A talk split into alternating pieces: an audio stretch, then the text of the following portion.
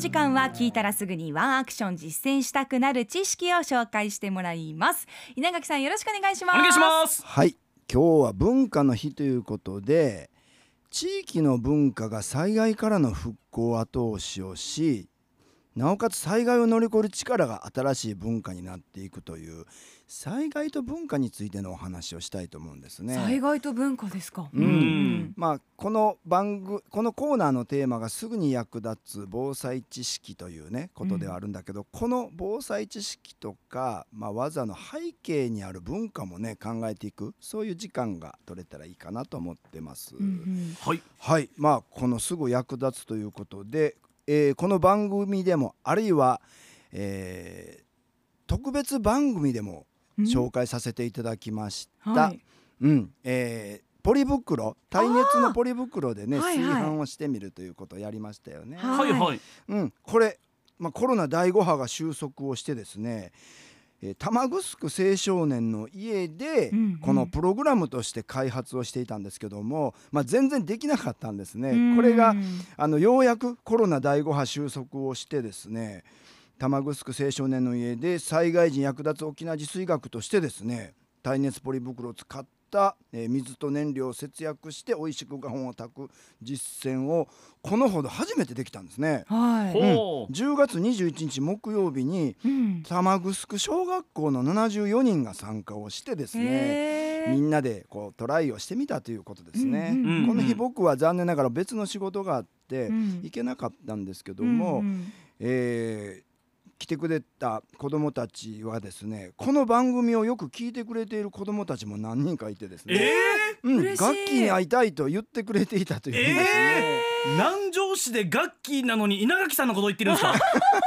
すごいですね。確かにね。うん、ねなんかすごい嬉しかったし、えー、皆さんうまいこと言ったみたいでね。で、えー、まあぼちぼちこうやって学校がまたコロナがねあの収束に従ってですね、うんはい、え活動を始めてですね、あのー、これからも、えー、どれぐらいあるのかな学童保育とかそれからまあ児童館なんかも来てですねこの活動していくということなんですね。うん、でこのポリ袋を使った炊飯とか調理っていうのは阪神・淡路大震災の知恵で生まれたもんなんですよね。うん、まあ他にもこの震災でいろんな知恵とか工夫が生まれていて、うん、まあ、例えば同じポリ袋を使ったものでも、えー、漬物を作るとかね。あそうか、うん、それから食器のラッピングとかね、はいあの水を使わないで済むように、はい、食器洗いしなくてもいいように、ね、食器洗いしなくていいようにということね、うんうん、それからツナ缶にですね、はい、ティッシュをちょっと差し込んで火をつけたらランプになるとかね、うんうん、こんなのみんな震災のまあ、アイディアから出てきたもんなんですよね。うんうん、でこれらはまあ当時の神戸市民の間でもうすっかり市民文化として定着をしていったキャンプとか野外活動にもこのルーツがあるものが多かったんですけども、はい、まあ、ひとえにこのサバイバル術というよりもこの震災で生まれたということがですね一つの意味を持ってるんですね。うん、まあ、単に不便を補うために身の回りのものを利活用するということではだけではなくって、うん、避難生活や共同生活で食べ物とか物資を持ち寄って手を差し伸べ合いながら困難を乗り切る中で育まれて広がったというところに非常に大きな意味があるんですよね。うん、こう助け合いの中で生まれてるんですね。うん、そうなんですよ。でしかもこれだったら自分でもできるし、うん、みんなが元気になるし一緒にやったらもっと楽しいという感じで、えー、出てきたもんなんですよね。うん。なんかこう支援とかボランティアさんに頼るだけじゃなくて自分で頑張れるというね、そういうものもここに詰まっている。だから子どもたちもチャレンジができるんですよね。あそういうことか確かに、としたアクティビティ要素があるってことですね。そうそうそうなんですよね。もう自分で簡単にできる環境がこう整えられるとですねちょっと今まで無理かと思っていたことも実は全然世界が変わってしまってですね全然できるやんかみたいな感じでね、うん、うん。うん、ちょっとこの何て言うのかねイノベーションだったりあるいはこのなんかこう視点の切り替えになるということが言えると思います。確かにそうですね、うん、でまあこういう、えー、震災というのは命あるものとか形あるものをたくさん消滅させてしまったんですけども、うんうん、まあ、このように震災によって生まれた文化とかアイデンティティも結構多かったんですよね。うん。私もポリ袋でお米を炊く技を稲垣さんに教えていただいてから、うん、家で実践しましたよ。あ本当に、はい、うんうん、あの余っている本当にあの何ですかね。あの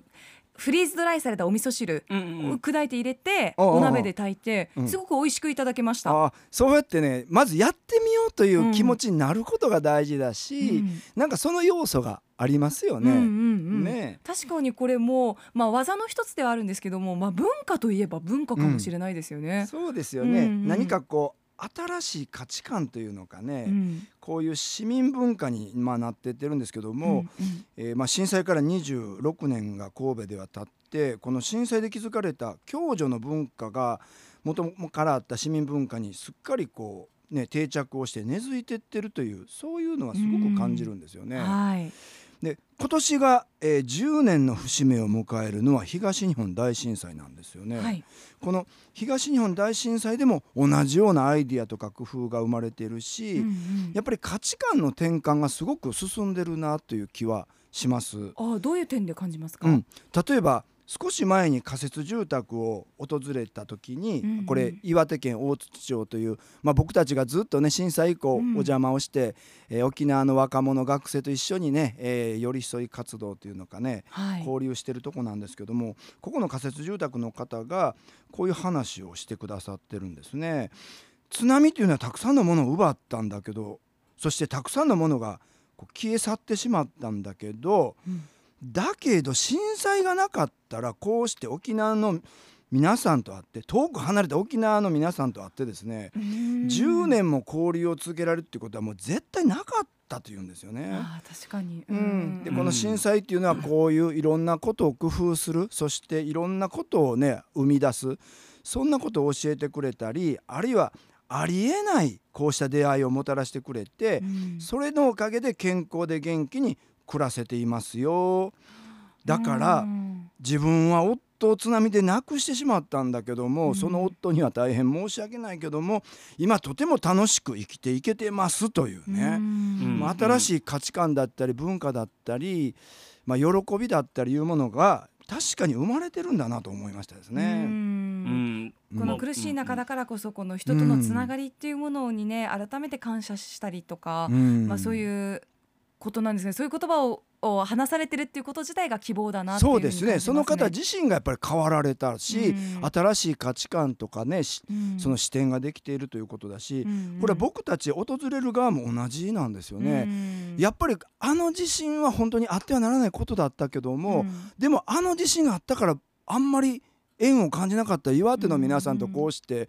もう第二のふるさとのようにね付き合わさせていただいているというのがすごいことだなと思いますよね。はい、またあの震災で津波の被害に遭ったこの,、あの被災地で、うん、その新しくできたショッピングモールや建物などに、うん、まあ、ここまで津波が到達しましたっていう、まあ、記録が書かれるようになったりとかそうです、ね、各階にここはあのえー、海岸から何メートルの高さです。海抜何メートルですって書かれるようになったっていう話も聞いたんですそれも一つの文化ですよね。確かに。ね。津波ということがあってそれがこのもたらした教訓が市民の中に根付いていく、これちゃんとした文化だと思います、ね、そうですね、うん、さて、まあ、ちょっとここから視点変えるんですけども、はい、災害と文化を語る上でですね欠かせないのがですね地域に長く根付いてきた文化うん、祭りとかがそうなんですよね。祭り、うん、この祭りというのは非常に災害時にですね